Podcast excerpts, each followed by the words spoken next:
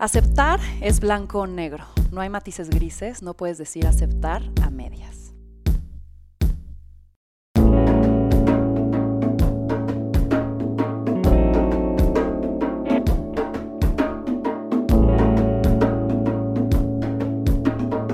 Esto es Más cabrona que bonita. Estoy feliz de tenerte aquí. Pero Muchas gracias. vamos a platicar quién es Dani Argüelles. Dani Argüelles es pura sonrisa. Optimista, alegre, de mente y respuesta rápida, interesado por contar historias en donde la suya se refleja a través de su relación con las palabras bien dichas, el viajar, conectar y descubrir nuevas experiencias. Defensor de sus posturas e intolerante con las pendejadas. Un valiente que sabe lo que quiere y que ha luchado para encontrar su lugar en este mundo a través de buscar su libertad. Entonces, la verdadera razón, Dani, de que te tengo aquí es porque quiero pasar una buena hora platicando, echando risas con alguien inteligente, interesante y cagado como tú, porque eres de las personas más cagadas que conozco, hay que decirlo. Gracias, gracias. Y pasarla a gusto, a gusto, Eso, en el lavadero. en el lavadero. Entonces, a ver, voy a empezar con unas preguntas rápidas. Lo primero que venga a tu mente, Estas son peligrosas. o muy divertidas para muy mí. divertidas. Venga, venga. Tu dicho más común, Soy el peor dicharachero del país. Si de algo me avergüenzo, es que no conozco dichos. pero algo que digas todo el tiempo. Mm. Algo que digo, me digo a mí mismo mucho tiempo, muchas veces, bastante seguido, es cuídame Dios de mí. Porque sé que soy el peor peligro para mí mismo. O sea, soy mi, mi mejor amigo, pero a la vez mi peor enemigo. Entonces yo que eso es lo que más me digo a mí mismo. Listo. El peor defecto del ser humano. La intolerancia. ¿Qué tan en serio te tomas la vida? Me la tomo muy a la ligera. ¿En qué crees? En Dios. Tú nunca, nunca Nunca, nunca. ¿Hace cuánto no jugabas ese jueguito? Híjole, yo creo que hace un par de semanas. No. Yo nunca, nunca me he quedado con las ganas. ¿Qué te da miedo? La soledad.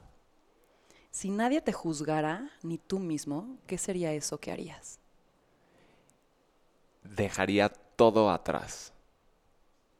Si pudieras pedir un deseo, ¿cuál sería?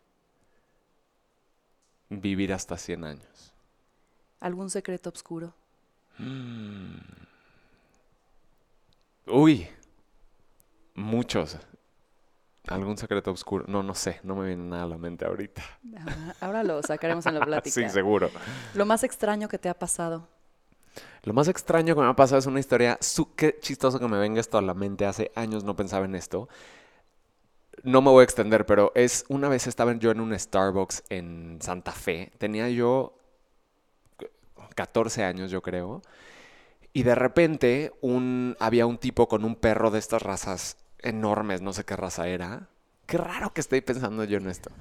Y eh, pasó un perro callejero y el perro este gigante le empezó a ladrar y se empezó, eh, quería atacar al perro callejero. Y el dueño empezó a detener a su propio perro para que no se comiera al de la calle y este y empezó a pedir ayuda porque era un perro muy muy grande. Y entonces yo agarré del panecito que yo tenía que me estaba comiendo me salí a la calle y empecé como a llevar al perrito callejero hacia otro lado y lo alejé y me lo llevé unas 3, 4 cuadras con el panecito y lo alejé. Y regresé al café y el señor del, del perro grande como que le pareció algo como muy amable haberlo ayudado de esa forma y me dio las gracias, obviamente, y ya me senté con, con- a seguir tomándome el café con mis amigas. Y a los 10 minutos llegó con una servilleta, y en esta servilleta había dibujado una flor, pero era como una flor muy rara, o sea, no era un dibujito de una florecita así de primero de primaria, era como una... 3D. Sí, muy Elaborada. raro, muy elaborado. Y con un poema, su nombre y la fecha en número romano. Y se, me- se me hizo como muy raro, ¿no? Pero pues bueno, a los 14 años recibir este un señor fue como... Uy, sí, No ¿no? hables con extraños. Exactamente, ¿no? El Pero tío Gamboína y salía a anunciarse. Ajá. Guardé la servilleta y este, por ahí la, seguramente la tengo guardada todavía. Y no sé, 10 años después, estaba yo contando ex- esta experiencia y a una amiga, y esta amiga me dijo, no te lo puedo creer, me pasó, no, ella, a ella no le pasó lo del perro, me dijo, pero una vez estaba yo sentada y se acercó un tipo a decirme que qué guapa estaba yo, que si me podía regalar una flor, y me dio una servilleta con una flor dibujada y, y un poema. Y le dije, no, no te lo puedo creer. Y ella me dijo, y tenía la fecha en números romanos. Y yo, sí, ¿no? Es en serio. Entonces, sepan, México, que hay un señor por ahí en los Starbucks, porque ella también le pasó en un Starbucks, repartiendo rosas. Es muy raro. No sé por qué me vino solamente, pero sí, eso, es, eso fue muy extraño. ¿Y cómo te gustaría ser recordado, Dani?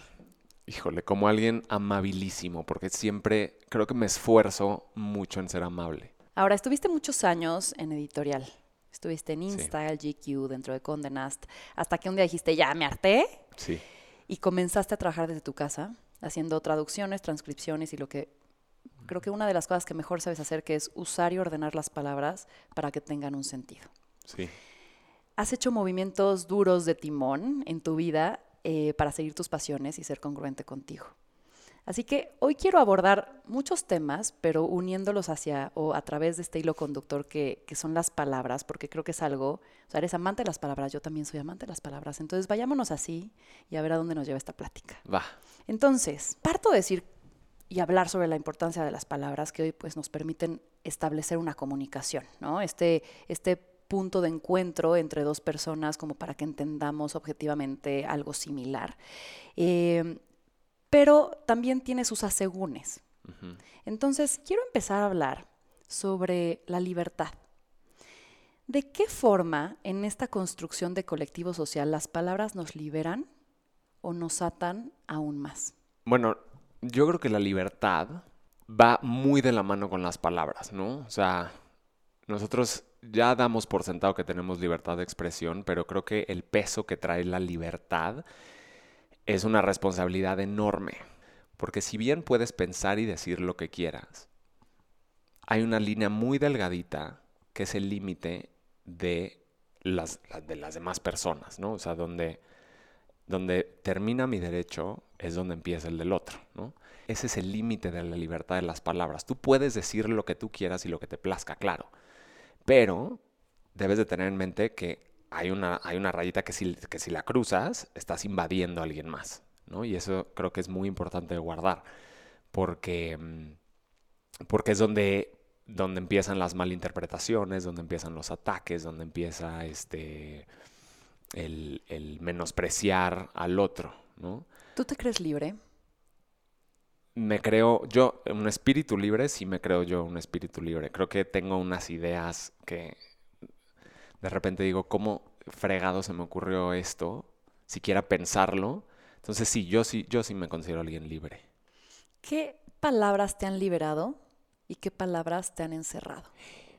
Ay, qué fuerte. Yo creo que una frase que me liberó tremendamente cuando yo era un chavo fue decirme, deja tú a los demás, porque salir del closet es distinto, pero que me liberó a mí mismo fue decirme a mí mismo, soy gay. Me quitó un peso enorme, enorme, enorme de encima que no sabía qué era ese peso. Entonces yo creo que ese- esas dos palabritas me liberaron enormemente. ¿Y cuáles Y- te encerraron? Yo creo que las, las palabras que más me han encerrado son no puedo. De acuerdo. Sí. Eh, la comunicación parte de la empatía, de entender por un mismo término la misma cosa, ¿no? ¿Cómo puede ser posible esto si tenemos contextos tan complejos y tan distintos? Y ahí un poco hacia la limitación de las palabras, ¿no? O sea, para mí una palabra, si bien tal vez representa una emoción, sentimiento, hay veces que yo siento que se queda corta. Y esa es mi parte de, de limitación de las palabras. Y por otro lado, en donde también puede ser la falla de las palabras es que libertad, estamos hablando de ella aquí, pero pues háblala en Siria o háblala en, ¿no? en, en- en- en un lugar en donde tal vez sus términos de libertad son, son distintos. Entonces, ¿cuál es tu punto de vista sobre esto? Pues mira, yo creo que Sí, qué frustrante para empezar, ¿no? Cuando quieres decir algo y no encuentras la palabra exacta que lo defina, es, puede ser bastante frustrante. Pero yo creo que las palabras tienen una definición, que es el sentido eh, denotativo de esas palabras. Entonces, este sentido denotativo de cada palabra es... Que entendamos el denotativo como la parte objetiva, que es... Es, es, exacto, es, lo que es, es explícito y no se presta a interpretaciones. a interpretaciones. Ese es el sentido denotativo, que es el, el verde para ti es el mismo color que es verde para mí, ¿no? Y el sentido connotativo ya son estos otros matices de verde, ¿no? Claro. Que, que son un poco más subjetivos y que se pueden prestar a a, este, a interpretaciones. Entonces yo creo que es muy importante saber el significado denotativo, que eso lo fija, vamos, la RAE y la cultura, este, la cultura general, pero el sentido connotativo pues lo define el contexto, eh, la historia, no solo la historia de un país, sino la historia de una sociedad, de una persona en particular. Y entonces este es el juego, ¿no? Que, entre las personas tenemos que estar tenemos que estar jugando y bailando entre nosotros para darnos a entender y, y, para expresarnos. Es complejo porque además ahora pasando también al, siguiente tema del que quiero hablar, que es la identidad. De repente es como cuando describes a alguien, o sea, ¿cómo formas desde, desde tu proceso de ser? ¿no? Como que vas adquiriendo atributos de lo conocido, de lo que alguien más habla, eh, para construir nuestra identidad. Y casi siempre partes de un comparativo de algo que ya existe para definirte a ti. Y qué duro que entres dentro de un conjunto de palabras para describir lo que es Dani. Sí. ¿No? Eh, y, y, siento que en este, en este proceso, en este mundo hoy dinámico y tal, nos estamos como homogeneizando. O sea que también ahí siento que es el peligro de que justamente todos queramos ser encasillados o clasificados. ¿Cómo formamos esta identidad? ¿Cómo forma Dani hoy su identidad? ¿O cómo crees que este, esta generación nueva, con tantos estímulos, pero sobre todo con tantas clasificaciones, se está construyendo? Exacto. Es como, ¿eres esto o no o eres esto? ¿No? O sea, simplemente, o sea, entonces como que al final eh, formas parte de equipos pero me parece peligrosísimo porque entonces tu identidad individual, ¿qué es? Sí, fíjate que yo hace poco estaba pensando en esto, en, con este ejemplo que voy a usar. Yo tengo muchos amigos o hermanos o primos que tienen a sus mismos amigos desde primaria, ¿no? Y pertenecen a este grupo de amigos y qué increíble, la verdad, porque también tienen unas relaciones padrísimas y envidiables. Pero yo nunca he sido ese tipo pertenezco a muchos otros grupos. Entonces, yo, Daniel, mi sentido de, individualidad, creo que lo vivo justamente a través de, de, las diferencias entre todos mis amigos, porque no, nunca he cometido el error de encasillarme en, en, un solo grupo social, porque al final, pues la verdad, lo que quieres es pertenecer, ¿no? Siempre te quiere, todos nos queremos sentir aceptados y queridos y que somos y que somos parte de, un grupo.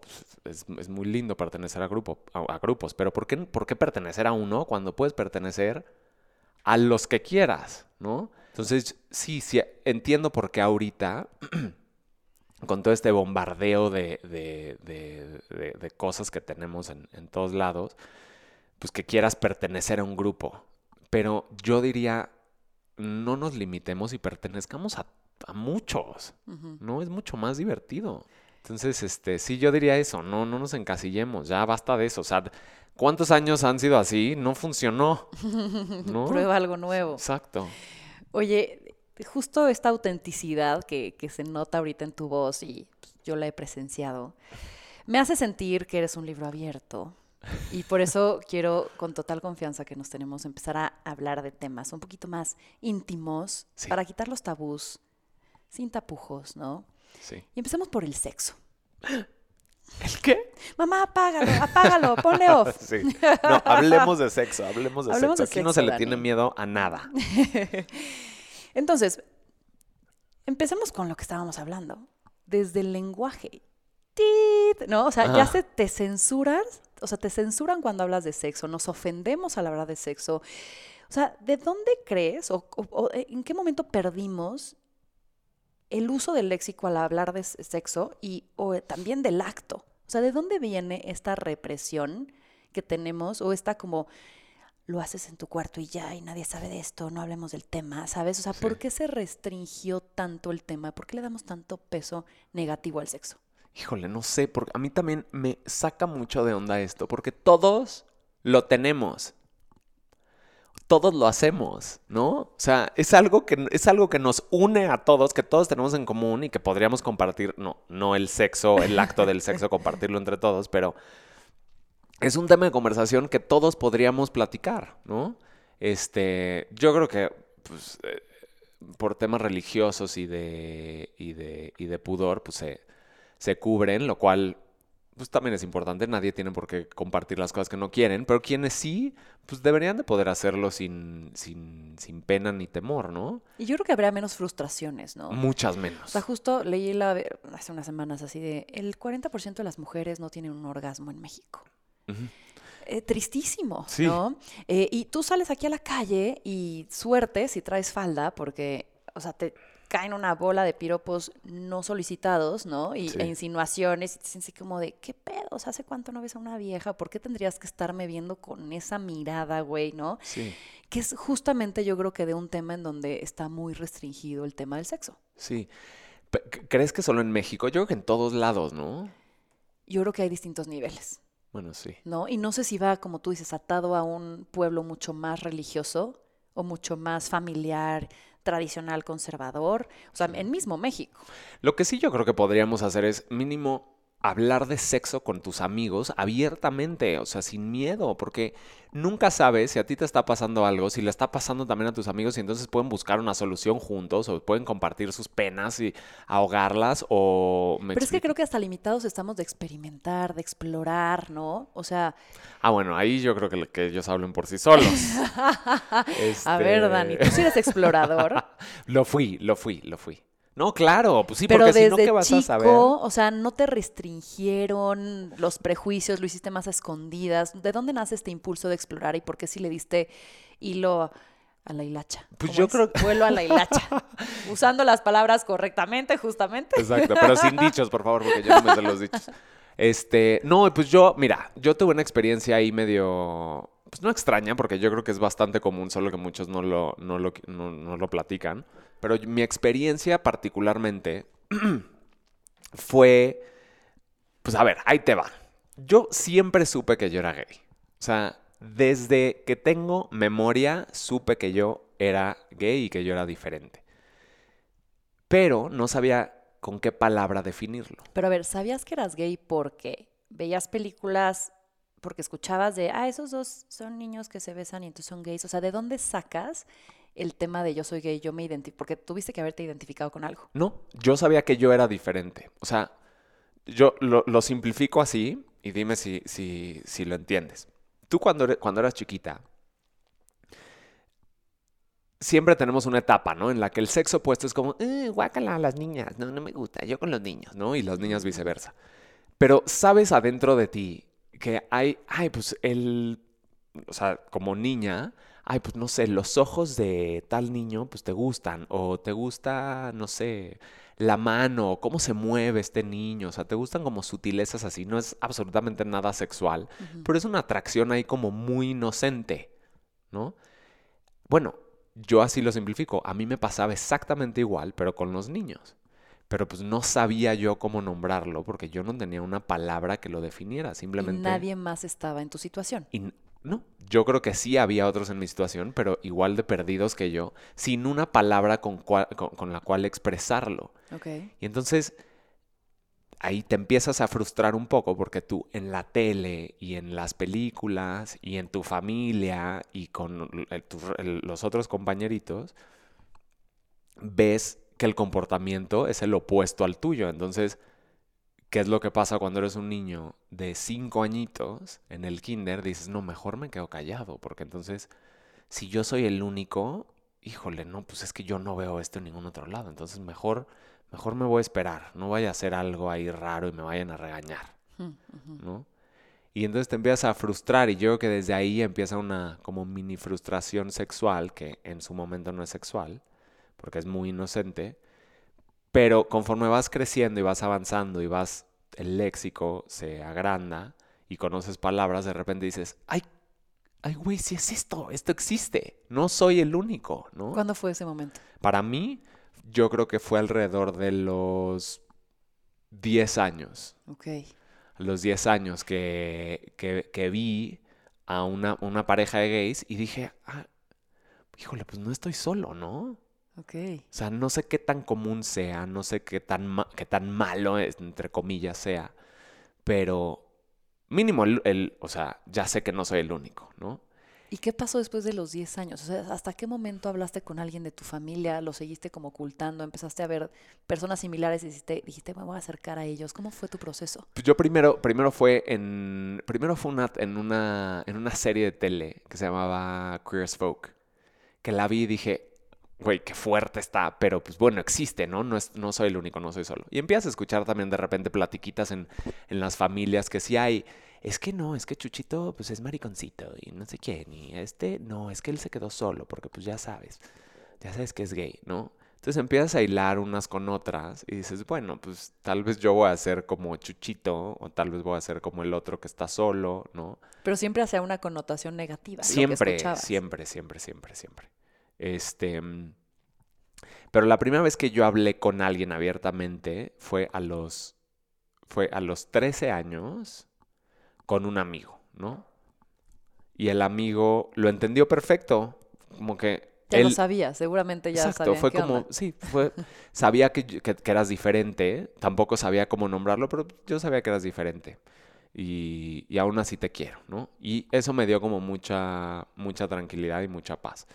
Y luego salí del closet con, con amigas a los 14 años. Casi siempre los gays tienden a primero salir con... Porque las hiciste mega felices. O sea, las mujeres los amamos. Exacto.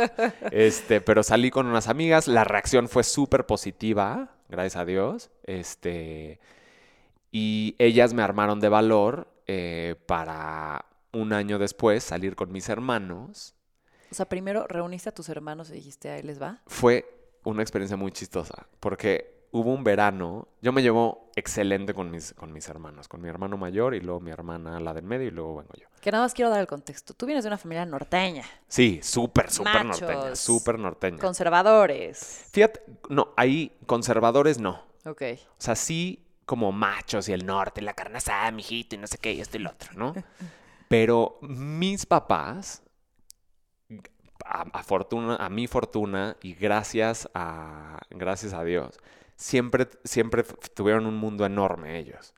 Este, no porque se hayan salido del pueblo desde de cuando se casaron, porque sí se salieron de- de- del pueblo, sino por, no sé, por sus propias experiencias, por sus educaciones, por las escuelas a las que fueron, por los libros que leyeron, por todo su... El mundo de ellos dos en particular siempre fue enorme. Y yo creo que ese mundo tan enorme que ellos tenían adentro de sus cabecitas fueron, la que, fu- fueron los, los mundos que terminaron por unirlos, porque pues eran, eran lo que tenían en común, ¿no? Un, un mundo enorme y un corazonzote. Entonces ellos sí, a pesar de que venían de un, de un lugar en el norte y que todo el mundo es súper cerrado y súper conservador y religioso y así, mis papás no lo eran, mis papás eran muy especiales. Ok. Y, y luego cuando ellos se casaron, eh, se salieron de allá, vivimos fuera un, un- un poco, que además eso también debió abrirles muchísimo el mundo. Y en el DF, pues bueno, era la, la ciudad capital. Y, este, y pues también se les abrió mucho más el mundo. Y a nosotros nos criaron siempre diciéndonos que teníamos que respetar las diferencias de todos. Nunca, nunca nos limitaron a decir, te tienes que llevar con estas personas, con este tipo de personas, te tienes que comportar así, tienes que encajar en eso. Jamás. Mis papás, y se los, o sea, se los agradezco muchísimo, siempre nos dijeron, tienes que ser quien tengas que ser para ser feliz. De acuerdo. Y este... Entonces tienes este primer encuentro con tus hermanos. tengo un encuentro con mis hermanos que fue súper chistoso. Porque estábamos viendo, hubo un verano que mi hermana y yo estuvimos viendo Sex and the City durante todo un verano. Así en hilo, ¿no? Y, y en la serie salen un par de personajes gays. Y le dije un día a mi hermana, estaba estábamos viendo un capítulo y le dije, Jimena, ponle pausa. ¿no? O sea, antes que nada no nos perdamos nada de, de esta serie. Ponle pausa. Y ya le puso pausa y le dije, tengo algo muy importante que decirte que me está, me está matando por dentro y te lo tengo que decir porque te quiero mucho y eres, eres la persona más importante en mi vida. ¿Qué? Y le dije, soy gay. Y lloró de la felicidad, de me abrazó, me dijo, yo te voy a querer siempre tal y como eres, ¿no? Y fue un momento como muy, muy lindo. Y me dijo, mi hermano sabe. Y le dije, no, no sabe. Y no le quiero decir porque no sé cómo decirle, ¿no? Porque además, siendo hombre, pues yo decía, híjole, pues le va a costar mucho, no le va a gustar, me va a ver como el bicho raro. Y mi hermana me dijo, me agarró la mano y me dijo, no te preocupes, yo le digo contigo. Y yo, por favor, no. Sale mi hermano de su cuarto y le grita. Y yo, maldita sea, ya llegó ese momento. Y me dijo, estoy yo aquí contigo y lo vamos a hacer juntos. Y me ayudó a decírselo. Este, y mi hermano, fue un momento también muy, muy lindo que se me quedó grabado. Nada más me dijo, le, le sudaban las manos y se las tallaba contra el pantalón, ¿no? O sea, veía que estaba nervioso. Pero se agarró los pantalones y me dijo, siempre te he dicho, desde que eras chiquito, que tú eres mi ídolo, ¿cierto? Y le dije, sí, siempre me lo había dicho. Me dijo, bueno, hoy no, hoy no es el día que dejarás de serlo, siempre vas a ser mi ídolo y yo te quiero así, y pues para adelante, ¿no? Mm. Y ya, y fue muy lindo. Entonces, teniendo esta también gran reacción, que a su vez la reacción de mis hermanos es una reacción a la, a la educación que nos dieron mis papás y a la apertura de mundo que ellos tenían y que nos, y que nos este, reflejaron sobre nosotros. Y ya teniendo esto, un año después fue que le dije a mis papás, también fue una reacción bastante, bastante buena. Este, y digo, a cualquiera que pueda estar escuchando ahorita, que haya salido del closet, creo que se va a poder identificar con algo que es un sentimiento súper raro. Cuando le dices a alguien, cuando sales del closet con alguien por primera vez, eh, te da una pena. A mí me pasó con mis papás muy fuerte. Me daba pena verlos después, como si fueran extraños, como si fueran unas personas que yo acaba, o sea, acabara de conocer tres minutos antes y que no sabía yo cómo actuar frente a ellos. Y obviamente este sentimiento va pasando, pero es, como muy, muy particular este, este sentir. Porque son personas que les conoces la cara de toda la vida, pero ellos te la acaban de conocer a ti por primera vez, tal y como eres. ¿Y fuiste tratado distinto? No, no necesariamente solo por tu familia, sino qué pasa cuando el círculo cercano se entera y sobre todo que posteriormente ese el círculo se amplía. ¿Te sentiste tratado diferente? No, en mi familia no, porque mis papás y mis hermanos, te digo, siempre fueron como muy especiales. Em, los amigos de ellos, pues tendrán ellos, tendrían ellos que contar como las historias de las reacciones que hayan tenido, que me imagino que las, que las, que las debieron tener. Pero fíjate que yo, mi experiencia cuando salí del closet, porque yo salí del closet bastante chavito, salí a los 14 años en la escuela y a los 14, era el 2000, ¿qué?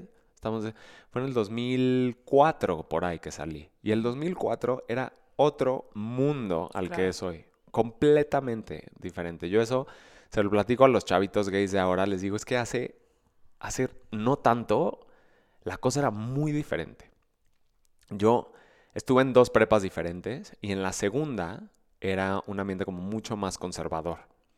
Pero claro, yo ya había salido del closet en la primera, que era una escuela súper liberal, y cuando me cambié a la segunda, más conservadora, yo no, yo no me quise volver a meter al closet. Yo ya sabía perfectamente quién, quién quería, quién, quién yo quería decir que era yo, ¿no?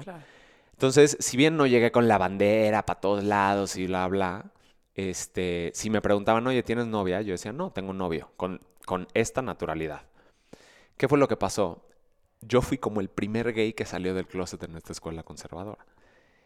Venía yo de, un, de otra escuela más liberal y los conservadores de la nueva dijeron, ah, cabrón, este, pues este chavito no tiene miedo a decir quién es. Claro.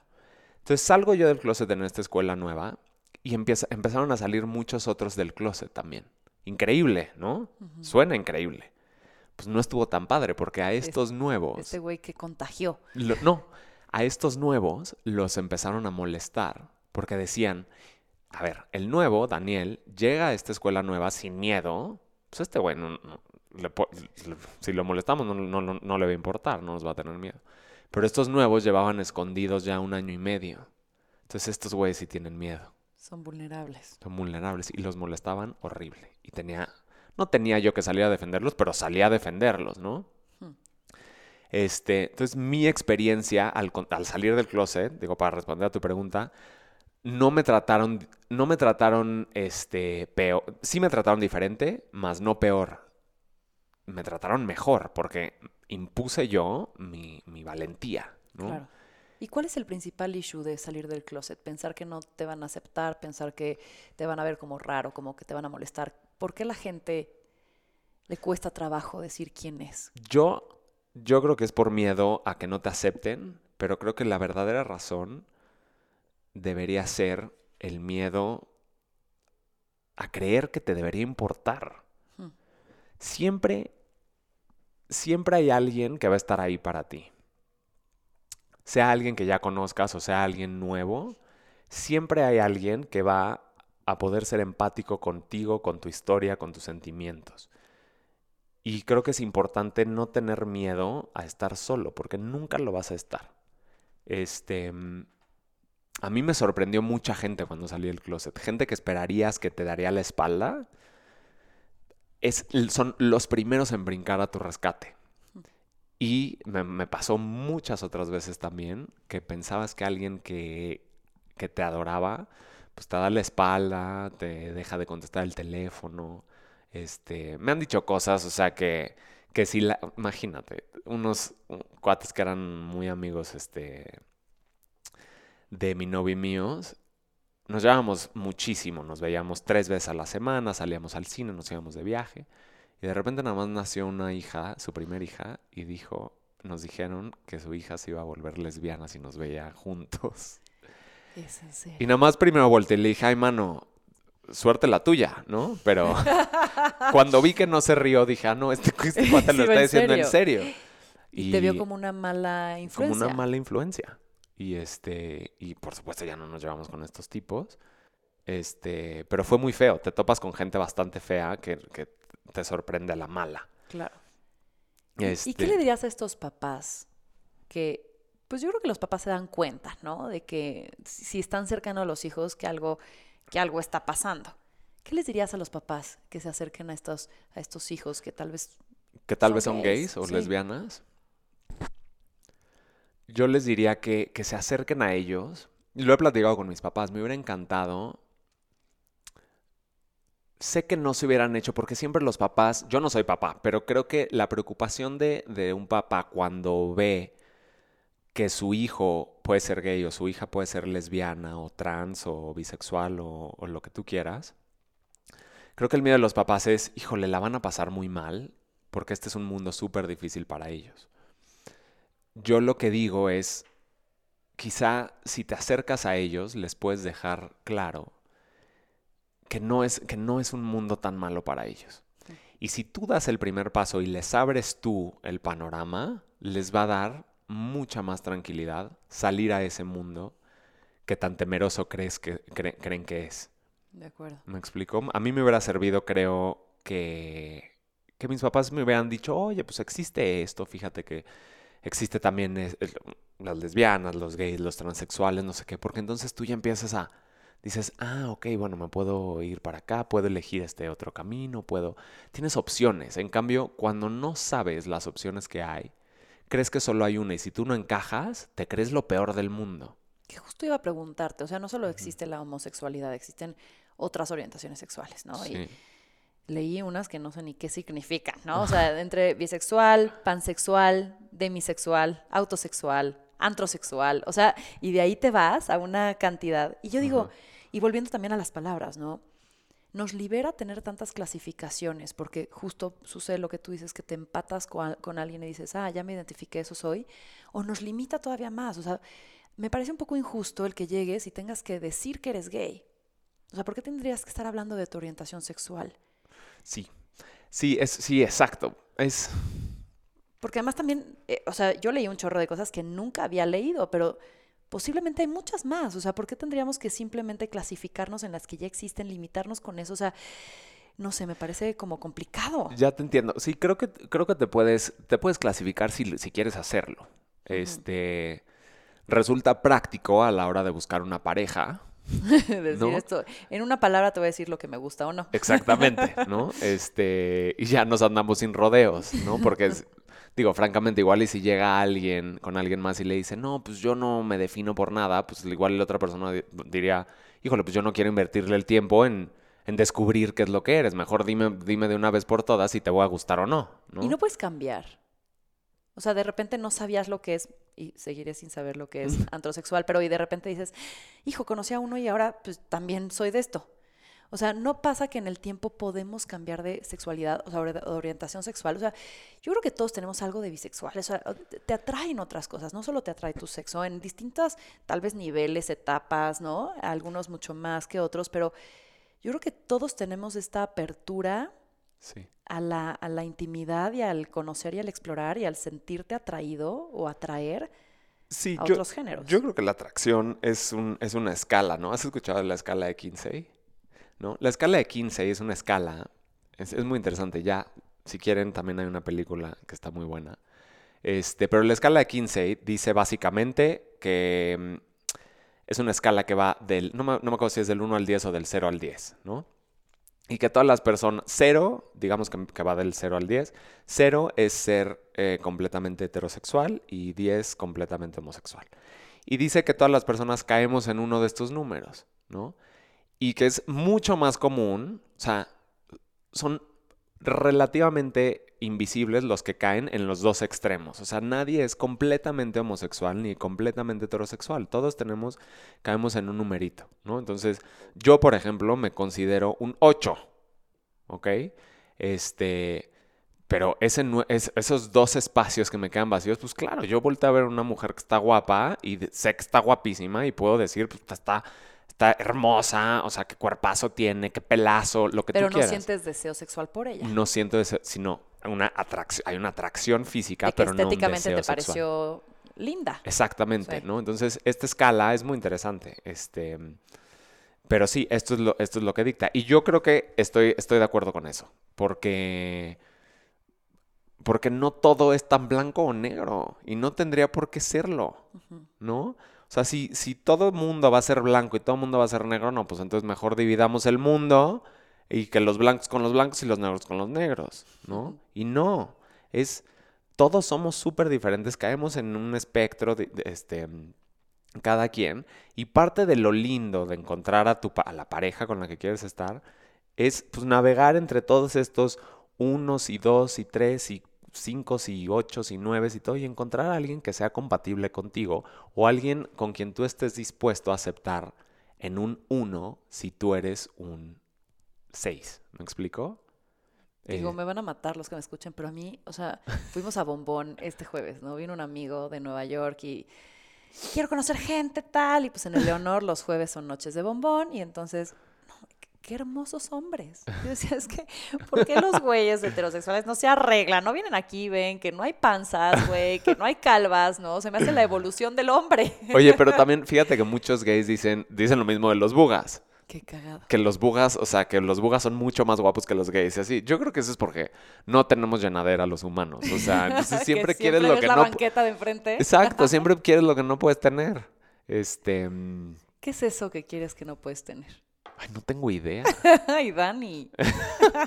No sé, pero sí, eso, eso, este... Digo, regresando al tema de la atracción, yo creo que la atracción es, este, es subjetiva y es cambiante y, es, y va evolucionando, ¿no? O sea, también, oye, si hace, no sé, tres años te gustaban güeros, pues ¿por qué de pronto no te va a gustar un morocho? ¿No? Este, pero es la atracción. Pero el deseo sexual, yo creo, o sea, mi experiencia es que eso sí no, no puede cambiar porque yo nunca he sentido deseo sexual por una mujer. De acuerdo. Pero yo creo que también hay una fluidez, ¿eh? Y es muy respetable. Yo creo que si hay gente que es bisexual o que no se quiere definir como bisexual, sino como antrosexual, que no, no sé exactamente qué sea eso, pero, pero sí hay una fluidez, sí, sí, sí, pues qué padre, siempre y cuando seas honesto con la pareja con, con la que estás este, acostándote, con la que quieres tener un futuro, este, pues las cosas claras, ¿no? Porque de pronto te sorprende y la otra persona también es así, y entonces, pues pueden ser muy felices, este Claro. navegando su fluidez juntos. Volvemos a la libertad. La libertad. Oye, con mucho respeto, si volvieras a nacer, ¿te elegirías de nuevo gay? Sí, 100%. Sí, sí, sí, sí, sí. Creo que me ha convertido en un tipo muy empático, muy simpático. Este, ¿Por qué? Empático porque, porque pues me puedo poner, creo yo, fácilmente en los zapatos de otros que están pasando por un mal momento. Porque yo pasé unos momentos bastante oscuros. Simpático porque yo creo que como mecanismo de defensa, al sentirme solo y triste y demás, generé mi sentido del humor. Claro. ¿no? Este, por eso empático y simpático. Sin duda, sin duda, este, elegiría ser gay otra vez. Sí, ha sido un viajezazo. ¿Cuál es la persona más importante en este camino para ti? Mi mamá. Mi mamá siempre. Sé que es súper trillado que te pregunten quién es la persona más importante. Mi mamá. No, mi mamá es un ejemplo de fortaleza que no he visto en nadie más. O sea, ha vivido unas cosas que. eh, para preguntarle cómo sigues aquí parada, ¿no? Y. Y muchos dirían, no, hombre, pobrecita, y además le salió un hijo maricón. Pues sí, además. Y lo navegó con la clase que, que la, que, la, que la caracteriza y la elegancia que, que- que- con la que siempre ha vivido. Entonces, sí, mi mamá es un, es un, es importantísima para Ahorita mí. dijiste maricón. Justamente vi en tus redes una vez de un libro, ¿no? Eh, y volvemos al uso de las palabras, ¿no? O sea, y también estuvieron eh, criticando a Mecano porque en sus rolas hablan mucho y dicen maricón y tal. Y entonces en esta generación que todos se ofenden de todo, ¿no? Como que les empezaron a tirar ahí mierda y tal. ¿Tú qué opinas de cómo nos referimos a los términos de alguien gay? Inclusive puto, marica, tal. Hablabas, cuéntame de ese libro, de tu experiencia y, porque me gustó mucho tu punto de vista. Ya, mira, el libro habla completamente de otra cosa, pero está muy bueno. Se llama Quiérete mucho, maricón. Es como, es un libro como de autoayuda para los hombres gays.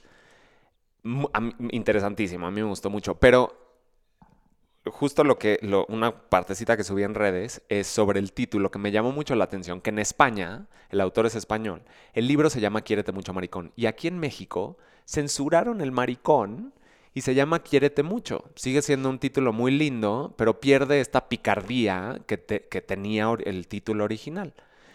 Y subí a redes diciendo, diciendo, aunque es muy importante la palabra como tal y el, el uso de, que le das a las palabras, lo que vale más es el, el sentido que hay detrás y, y la intención que, que la persona le pone. Porque pienso yo que no hay que tenerle miedo a las palabras. Nunca, ni a decirlas ni a oírlas. Porque si, si uno le tiene miedo a decir las palabras, pues nunca entonces vas a descubrir qué reacción tiene esa palabra en, las personas o en tus experiencias. Y tampoco escucharlas, porque entonces si te da miedo escucharlas, entonces no vas a saber cómo te sientes tú al respecto, ¿no? Y las palabras altisonantes como maricón y puto y otras palabras, em, yo creo que lo que lastima no es la palabra como tal, sino el contexto y la intención que hay detrás. Es muy diferente. A mí me han gritado puto y se siente horrible. Una vez me rayaron en mi coche con ácido la palabra puto. Y yo creo que fue los peores días de mi vida, pues porque te lastiman, porque te lo está haciendo alguien que no te conoce y que te, que te está juzgando por algo que creyó ver, ¿no? Se siente horrible. Ahí, pero lo que me lastimó fue la intención, fue el maldito puto ácido lo que me lastimó. En cambio, ahorita acabo de usar la palabra puto, refiriéndome al ácido, y pues no- lo estoy usando no, no en el mismo sentido connotativo que lo usó esta persona. No sé si me estoy explicando. Sí. Entonces, también es muy diferente. Por ejemplo, yo a mi hermano de cariño le digo gordo. Tengo amigas que de cariño les digo gordas. Pero nunca me atrevería a gritarle gorda o gordo a un desconocido. ¿No? Porque, pues, a- para empezar, no soy un pendejo, ¿no? Cabrón. Pero. Pero todo está en la intención que hay detrás y en el, en el sentimiento que, que- que tú le pones. No sé si me estoy explicando. Creo que hablé como en círculos un poquito. Estoy totalmente, te entendimos perfecto. Sí. Eh, y me gustaría pasar al tema de la aceptación. O sea, ahorita hablaste de eso. Creo que en el momento en que tú de- definiste y te dijiste a ti mismo, soy gay, es esa parte de aceptar una realidad que tal vez no estabas queriendo ver o no estabas todavía asimilando y, y que eso te dio mucha libertad, Sí. ¿no? ¿Cómo llegamos a ese nivel de aceptación? ¿Y cómo nos quitamos estos filtros de repente de juzgar a cualquiera que no sea similar a nosotros? ¿Por qué, por qué tenemos esta manía de querer se- hacer semejantes a los demás de nosotros? ¿A qué le tememos al ser distintos? Yo creo que le tememos a nosotros mismos, ¿no? Porque cuando señalas a alguien, ¿cómo dice el dicho? Eh, cuando señalas a alguien hay tres dedos señalándote a ti, ¿no? Algo así. Hijo, ahí sí mega en curva, papi. ¿Sí? bueno, hay uno que dice algo así, que cuando estás señalando a alguien con la mano, otros tres dedos te están señalando a ti. Este, yo creo que para aceptarse, para aceptar a los demás hay que aceptarse a uno mismo. Eh, sin, sin tenernos miedo a nosotros, no tenerle miedo al que dirán.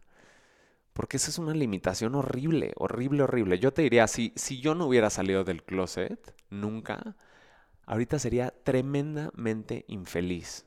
O sea, no hubiera podido vivir muchísimas cosas, no hubiera hecho tantos amigos que he hecho, conocido gente tan diferente que, que he conocido a lo largo de mi vida, en mis viajes. Porque no sabría quién, no sabría ni siquiera quién sería yo, ¿no? Entonces, ¿cómo puedo conocer a otros y ofrecerles lo mejor de mí si yo ni siquiera me, me he aceptado a mí mismo? Este, y pues nada, yo creo que, yo creo que hay que querernos, es un, es un tema bastante complicado de hacer, el, el amor propio, pero digo, es posible. Y no te estoy diciendo que yo me quiera al 100%, por supuesto que no, tengo, tengo muchas inseguridades, tengo muchos problemas internos. Este, tengo muchas frustraciones también, pero pues poco a poco quiero combatirlas, ¿no? Para, para aceptarme cada vez más. De acuerdo. ¿Qué le dirías a alguien que nos está escuchando que partamos de que tienen tal vez una orientación sexual que está tratando de definir eh, y que está confundido? ¿Qué mensaje le darías a él o a ella? Experimenta, ten mucho cuidado este, con las personas con, la que, con las que experimentas. em, y además cuidado sexual, ¿no? O sea, usen siempre protección. Pero yo les diría, yo les diría, aviéntense a intentarlo, a conocer gente, eh, platíquenlo con las personas que más quieran, este, porque las personas que más quieres eh, suelen ser las que, mejor, las que mejores consejos te van a dar. Y, y sal a navegar, o sea, ¿cómo vas a saber que hay un mar afuera si ni siquiera, si ni siquiera quieres salir al río que tienes enfrente? ¿No? Este. Y nada, les deseo que se les abra el mundo. Mm. Que, que se den cuenta que, que- que no están solos, que hay muchísima gente allá afuera como, como nosotros y como ellos, y que todos somos tan diferentes que es imposible encasillarnos como, como crees que podemos, que, que estamos encasillados. ¿La lección más cabrona que has tenido? Que no todo es lo que aparenta ser, yo creo. Em, sí, muchas veces crees que, que alguien puede estar perfecto y está desmoronado por dentro. Y, y tal vez esa persona que está desmoro- desmoronada por dentro comparte estas tristezas contigo. Entonces, no te, no, no te avientes a, a juzgar a que alguien puede tener la vida perfecta o tener, vivir en un lugar perfecto, en una casa divina, cuando puede estar deshecha por dentro y tú lo puedes ayudar. ¿Dónde te encontramos, Dani? Me encuentran en redes sociales como arroba Dani con i latina guion bajo Argüelles con doble L y con S al final. ¿Qué van a encontrar ahí? Híjole, creo que muchas risas. Debo decir que no hagan caso, más bien que hagan caso omiso a todo lo que digo en mis stories, porque todo lo digo con, o sea, de broma y exagerando y molestándome, molestando a otros, pero sobre todo siempre molestándome a mí mismo, este, y riéndome de, de mí mismo. Genial. Pues muchas gracias, Dani. No, muchas gracias a ti. Termino diciendo, sean y dejen ser. Prueben sin juicios, exploren para descubrirse a ustedes y si alguien o algo les llama la atención por diferentes, conózcanlo, con el respeto que merecen por haber roto la barrera de lo conocido y haberse atrevido a explorar lo nuevo. Quién sabe, seguramente tengan mucho que aprender de aquello que les llamó la atención por distinto. Aceptemos que a este mundo venimos a juzgar menos y a abrirnos más. Así que muchas gracias, Ani, por estar aquí. Esto fue más cabrona que bonita.